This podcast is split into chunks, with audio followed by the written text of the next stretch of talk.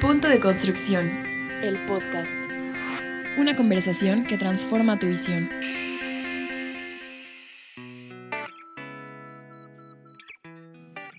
Hola, ¿cómo están? Mi nombre es Eduardo Zárate. Bienvenidos a un capítulo más de Punto de Construcción, el podcast. Estoy aquí con Celia Navarrete, directora de Exposiac. ¿Cómo estás, Celia? Bien, Lalo, bien contenta de poder seguir con esta serie de capítulos que van a dejar, creo que, mucho aprendizaje o mucho conocimiento para la gente que nos escucha.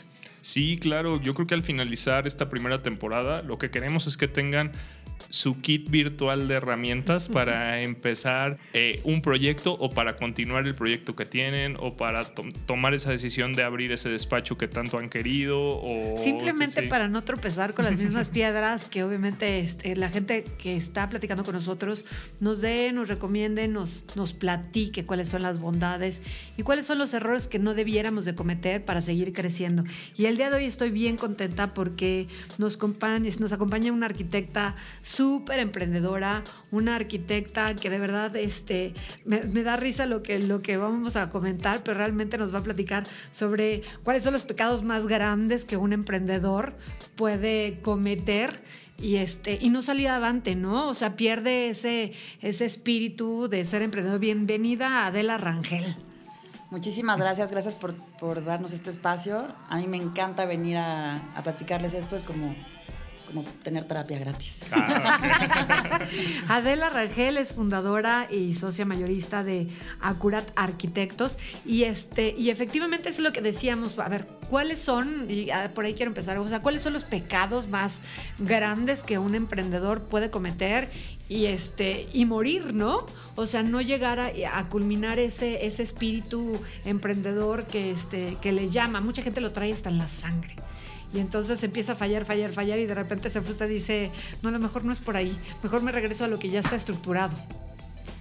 Claro, pues es que tienes una, gran ventaja cuando estás en un, empleo, ¿no? De, tener una tranquilidad de que todo va a venir fácil y automático y solamente tienes que checar tu cuenta el día 16, ¿no? Y por el otro lado, este, les contaba ahorita de, los días más terribles del mes para mí, son los días 15 y los días 30, ¿no? O bueno, este que va a ser el día 29.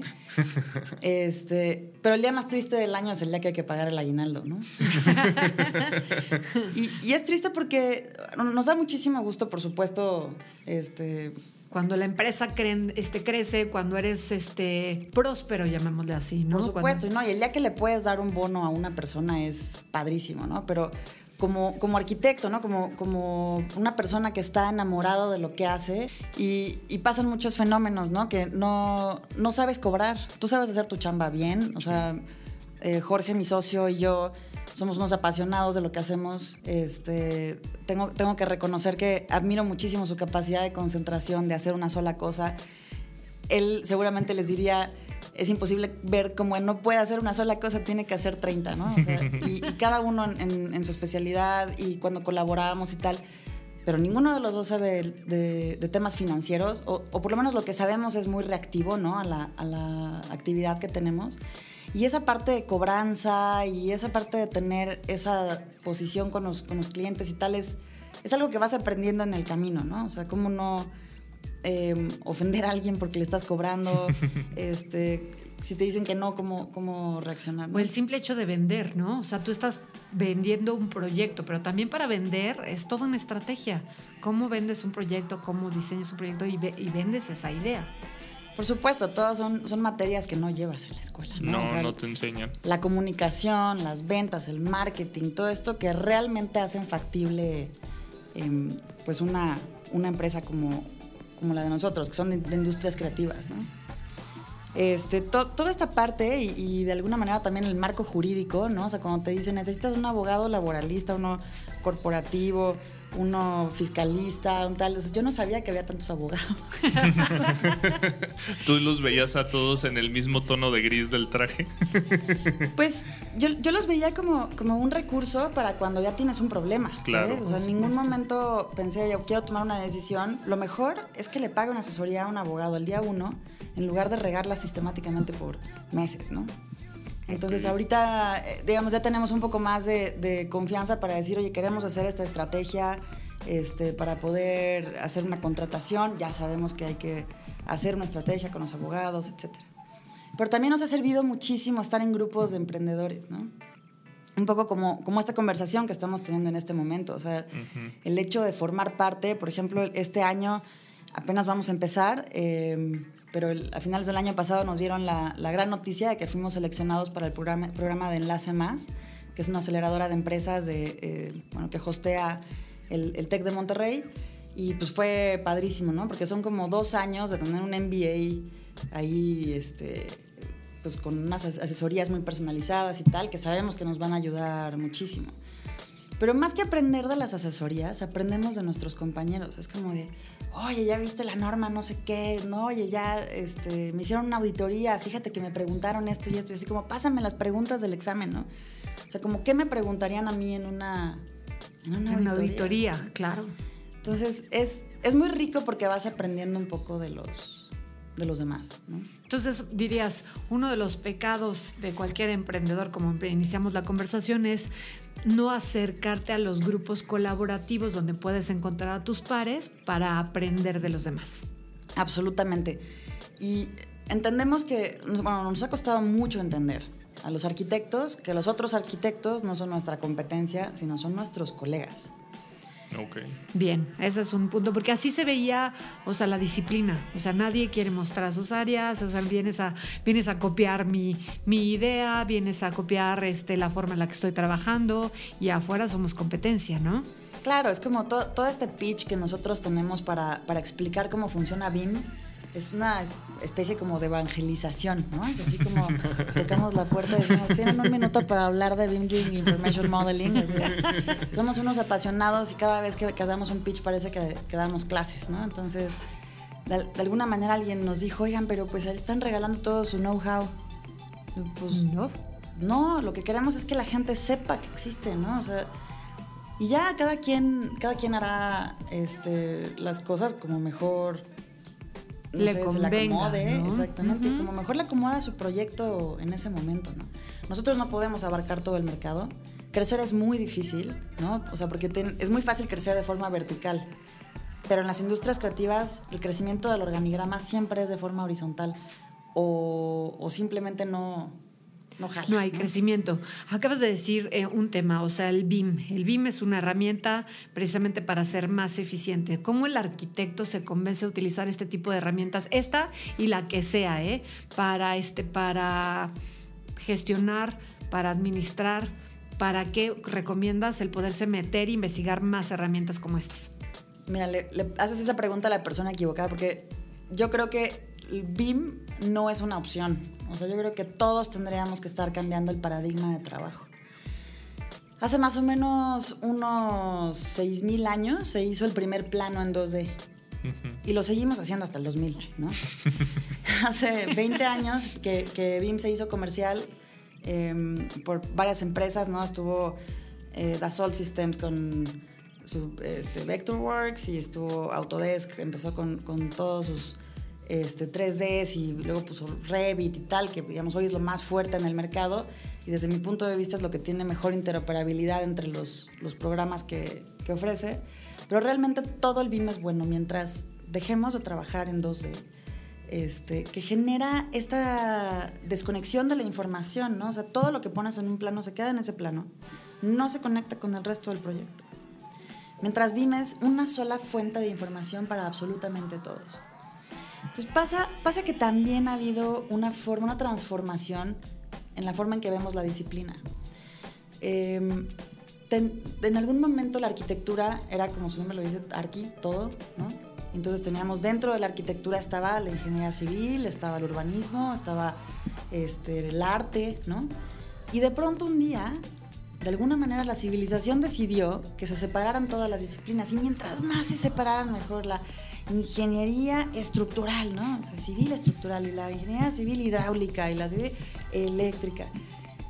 Y de pronto nos damos cuenta que, que BIM de alguna manera nos ha eh, llevado por el camino, que también no nació siendo colaborativo, nos ha llevado por el camino de la integralidad.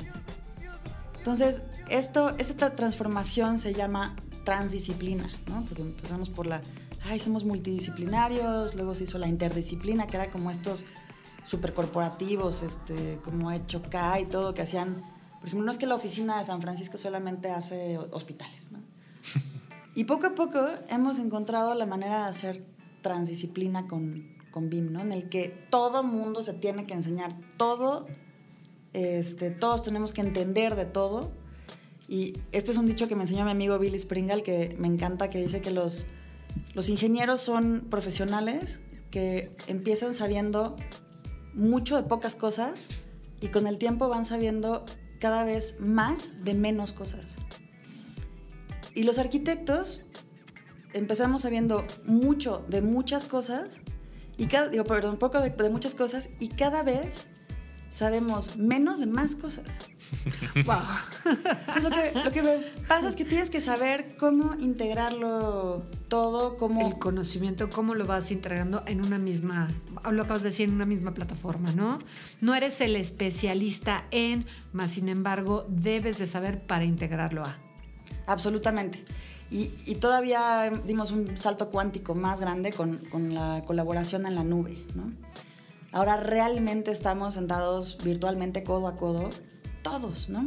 Ahora estamos en un proyecto donde estamos trabajando con unas super oficinas, este, donde, por ejemplo, tenemos a los arquitectos que son los, los leading designers, este, pues que no, no, no tienen ni siquiera que entender tanto de la herramienta y del software y ser tan tecnológicos, lo que tienen que saber es qué quieren construir.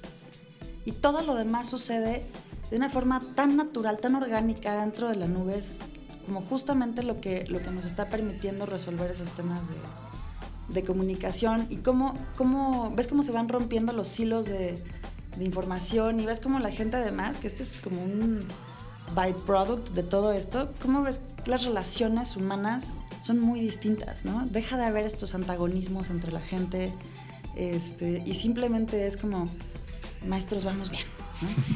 Es que rompes como temas en, en, que en el pasado era solo yo tengo este tipo de información y solamente yo es la que la entrego, solo, solamente yo el que diseño este pequeño espacio y soy yo el que lo entrego. Y entonces aquí empiezas a abrir hilos de comunicación para que todo el mundo trabaje de manera colaborativa.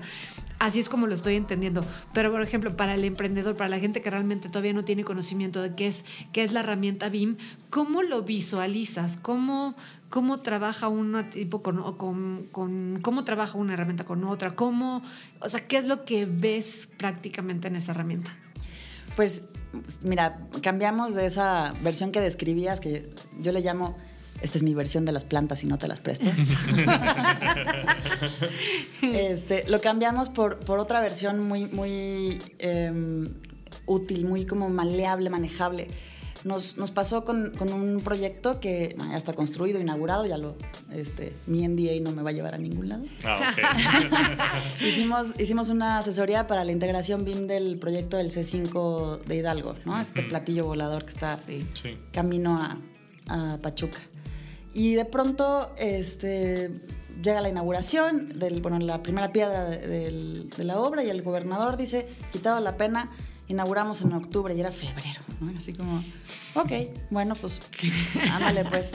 Dijo, bueno, y, y, entonces empezó a cambiar todo el programa en la descripción cuando estaba haciendo la presentación del proyecto y dijimos, oye, pero no, ¿no? Entonces tuvimos que adaptar todo el proyecto la, sobre las rodillas con estas decisiones que se iban dando en el camino cambiaron el sistema constructivo, cambiaron todo. Entonces, poco a poco empezamos a, a adaptar el, el, modelo con esas decisiones, pero no nos dio tiempo de hacer planos. Entonces, es un proyecto que podemos presumir que se construyó toda la estructura y, digamos, toda la obra civil de la, de la construcción solamente con el modelo. Wow. Otra obra aquí en Tlatelolco también este, nos pasó algo similar, pero no nos daba tiempo de hacer el maquillaje del plano y todo, que, que, es, una, es un arte y es algo muy bonito, pero realmente siendo prácticos, tú necesitas tener la información al frente de batalla, ¿no? Entonces lo que hicimos fue empezar a, a mostrar el modelo a los maestros y a los mediacucharas, o sea, la, a la gente que realmente está ahí al frente de la, de la batalla. De la Entonces batalla. enseñábamos este, el modelo y decían, ah, ya entendí es que en el corte no se entiende cómo viene la cortina del local, ¿no? Y entonces hay un remetimiento y tal. Nos dimos cuenta cómo es también una forma más fácil de comunicar, intuitiva uh -huh. de ver el proyecto, ¿no?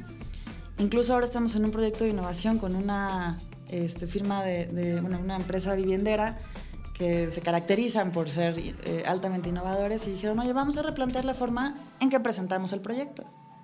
Porque todos esos planitos que hacíamos de 18 planos de acabados, el maestro feliz si le das uno, ¿no?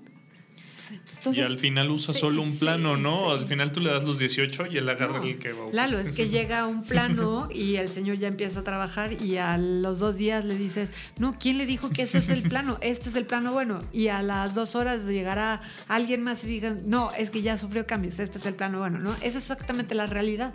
Totalmente, totalmente. Hay muchas decisiones que se, que se dibujan sobre, sobre el plano con un lápiz y, y nadie más la conoce, ¿no? Entonces, digamos que para, para nosotros ha sido un- una, un traye- una trayectoria, un camino de realmente ver la transformación del paradigma en el que trabajamos, ¿no? O sea, que, pero ¿cómo no vas a hacer planos de límites de losa? Pues no. este, o a lo mejor sí, pero de otra forma, ¿no? O sea, vamos. Yo creo que, que para nosotros la palabra innovación está muy desgastada, ¿no? Ya, ya estamos cansados de escucharla, Sí. ya estamos cansados sobre todo de que signifique que esté más caro, ¿no? También. Que es, que es parte un poco de lo que se buscó con el término disrupción, o sea, de saber que es algo que puede ser, esta, digamos, que puede absorber por, por mucha gente y, y a un menor costo, de una forma más asequible. Entonces, este, pero, pero tratamos de, de volver a utilizar la palabra innovación como una forma de pensar, ok, ya tengo una forma de trabajar, vamos a borrar por completo el pizarrón y vamos a replantearlo de cero constantemente. Y es lo que hemos estado haciendo, ¿no? De, de buscar la manera en que podemos aplicar todo esto a ya, digamos, a la- al, al proyecto como tal, a la construcción, a la forma en que nos relacionamos con el proceso constructivo. Oye, esto está súper interesante porque al entender esa manera de trabajar quiere decir que la forma en la que baja la información a las personas que están en el terreno, en la construcción, ahí también te estás ahorrando mucho tiempo de comunicación, ¿no? Porque al final tienes un lenguaje que baja directamente, que comunicas, que, que si regresas a la oficina al día siguiente y dices, acabo de encontrar una mejor manera de, hacer este tipo de acabado o de mejorar, eh, no sé, algún espacio de la construcción, puedes estar seguro que toda la gente tiene la misma información en el momento que tú quieres, ¿no? De- definitivamente, y aparte empezamos a ver cómo la, la entienden cada vez mejor, ¿no? Entonces también hacemos pruebas y lo que va pasando con la gente es que también el- ellos mismos te van diciendo, me gustó más esto, me entiendo más así, o a ver, dame algo donde pueda ver esto, ¿no? Entonces tenemos Ok. mucha participación y ahorita no lo hemos implementado como de forma sistemática, pero, pero hemos hecho muchas pruebas con, inteligen- con inteligencia artificial, Ujú. este, con eh, sobre todo business intelligence, como para que ya también la parte, digamos, financiera y tal obtenga información de lo que está pasando en la obra, ¿no? Sí, E- claro. Ese es el punto al que te iba yo a preguntar. O sea, se ves, se escucha un ambiente muy ideal en el que obviamente compartes comunicación, pero también debe haber un, un punto en el que esto sea un retorno de inversión, ¿no? Este, ¿qué tan representativo financieramente o este, en el área de administración es conveniente utilizar este tipo de modelos? Pues, mira, la, la- tenemos números, eh, porque hemos hecho obviamente em, muchos estudios de ROI, de, o sea, de la- del retorno que tenemos de, de la inversión sobre esto. Y definitivamente nos han dado este, números pues muy dramáticos, ¿no? O sea, hemos logrado bajar el 15% del costo em, de la construcción en una, en una obra que hicimos en Querétaro. Se hizo con un actuario, le fuimos siguiendo todo esto y entonces lo que, lo que hicimos fue medir los errores que nosotros nos encontramos, como decías, la, en esta construcción virtual donde te enfrentas a los problemas de la construcción de ese objeto arquitectónico eh, Ujú. particular y los resuelves de forma virtual, lo que hubiese costado si te hubieras enfrentado en la realidad a ellos. No, un CFO te dice 15% menos, adelante ya. ¿Dónde firmo? ¿Dónde Claro. firmo, no? Pero también, paradójicamente, con muchos clientes dicen, es que no puedo pagar tanto por proyecto. Hay que pagar tanto que, bueno, el proyecto sigue costando exactamente lo mismo, yo no me puedo salir del margen. Pero todo lo demás es empezar a hacer mucho de la gerencia de construcción en, en, in advance, ¿no? O sea, como toda, toda este análisis logístico, etcétera, lo empiezas a hacer en un nivel de detalle muy bajo del proyecto. Entonces empiezas a pensar en el sistema constructivo, no, no cambias los espacios ni las necesidades ni nada, pero la forma en que vas a enfrentarte a, las adquisiciones, a la logística, etcétera, es, es muy distinta. Lo cual nos ha llevado, obviamente, te empuja todo esto a, temas de prefabricación, este, donde llegamos a alcanzar realmente la sustentabilidad, ¿no? Que mucha gente utiliza sustentabilidad también, igual que innovación es un término desgastadísimo, que normalmente la gente lo utiliza, y lo, hemos visto mucho en la industria, como para referirse a temas de ecología, ¿no? A temas ambientales. Pero cuando piensas, por ejemplo, en prefabricación, y piensas en, que alguien va a trabajar en una mesa como en la que estamos ahorita, que los que no la ven, está padrísima. Este, en una mesa cómoda, en un lugar techado, donde no te da el rayo del sol, donde tienes filtros de aire, puedes usar todo tu equipo, etcétera. No te tienes que agachar y tal. Pues son, es gente que tiene una salud física mucho mayor que la gente que está trepada en la obra, ¿no? Entonces, los, los expones muchísimo menos, este, les permites trabajar hasta una mayor edad. Entonces, esa parte social, digamos, de la prefabricación y de la capacidad que tenemos de, simular la obra, es, el impacto es impresionante, ¿no? Entonces, no, nada más el, dinero que se ahorran, sino la, parte social, la parte de salud que, tiene la gente de la construcción es radicalmente distinta. ¿no? Sí, claro. No, no había caído en ese análisis que es cierto, tú, eh, tú como emprendedor ahí también estás haciendo que la herramienta de una persona que trabaja en la construcción, que es su cuerpo, pues tenga un desgaste menor, ¿no? Y lo ayudes a tener una mejor calidad de vida, pueda trabajar más, pueda pasar más tiempo con su familia, este, sufra menos enfermedades. O sea, sí hay mucho impacto en, las decisiones que puedes llegar a tomar. Claro. Adela, platícanos un poquito más sobre la cuestión sustentable. Este, dices, puede ser una palabra ya sumamente desgastada, es más a lo mejor sobreutilizada, ¿no? Las mismas empresas, los fabricantes buscan atraer a los arquitectos a soluciones sustentables y a lo mejor es cambio mi modelo y solamente es el tema de ahorro de agua, este, solamente es el ahorro de luz, pero también tiene que ver cuestiones de materiales. Como arquitecto, ¿qué es lo que vas buscando? Si, si dices que la palabra sustentabilidad está muy, muy desgastada, ¿qué es en tu visión la sustentabilidad y cómo debe ser bien aplicada? Fíjate que, es una pregunta muy compleja. Este, yo creo que nos hemos ido con la finta de la, em, de la eficiencia energética en muchos casos, ¿no? O sea, pensamos que, ah, pues mira, vamos a ahorrar energía y la gente va a estar más contenta, va a respirar un aire mejor y tal. Em, y, no nos hemos puesto a pensar en estos otros eh, efectos que tienen los espacios que, hacemos y, y cómo los, los organizamos, ¿no? Creo que parte de, la implementación de todas estas plataformas y tal es simplemente una forma en la que queremos trabajar, pero la filosofía que, que hemos tratado de construir ha sido eh, a través de repensar la, la, forma en que diseñamos y qué es lo que estamos diseñando. ¿no? Entonces, una, una cosa que, que trabajamos mucho en la oficina es pensar en que nosotros no estamos diseñando un edificio o un espacio, sino estamos diseñando la relación que hay entre las personas y ese espacio la relación que hay entre personas y personas y eh, la relación que tienen con sus actividades, ¿no? Em, con lo cual piensas, por ejemplo, en la accesibilidad de otra manera. No lo piensas en, no piensas en la rampa, piensas en la persona, en cómo tiene que caminar y lo que, lo que le va a costar entrar a un edificio. Todos nos hemos este, lastimado un pie o hemos tenido un, pariente, este, un familiar, que, una novia, lo que sea, que, que, que no puede caminar y dices, ah, en este momento me gustaría que todo fuera accesible. Por supuesto.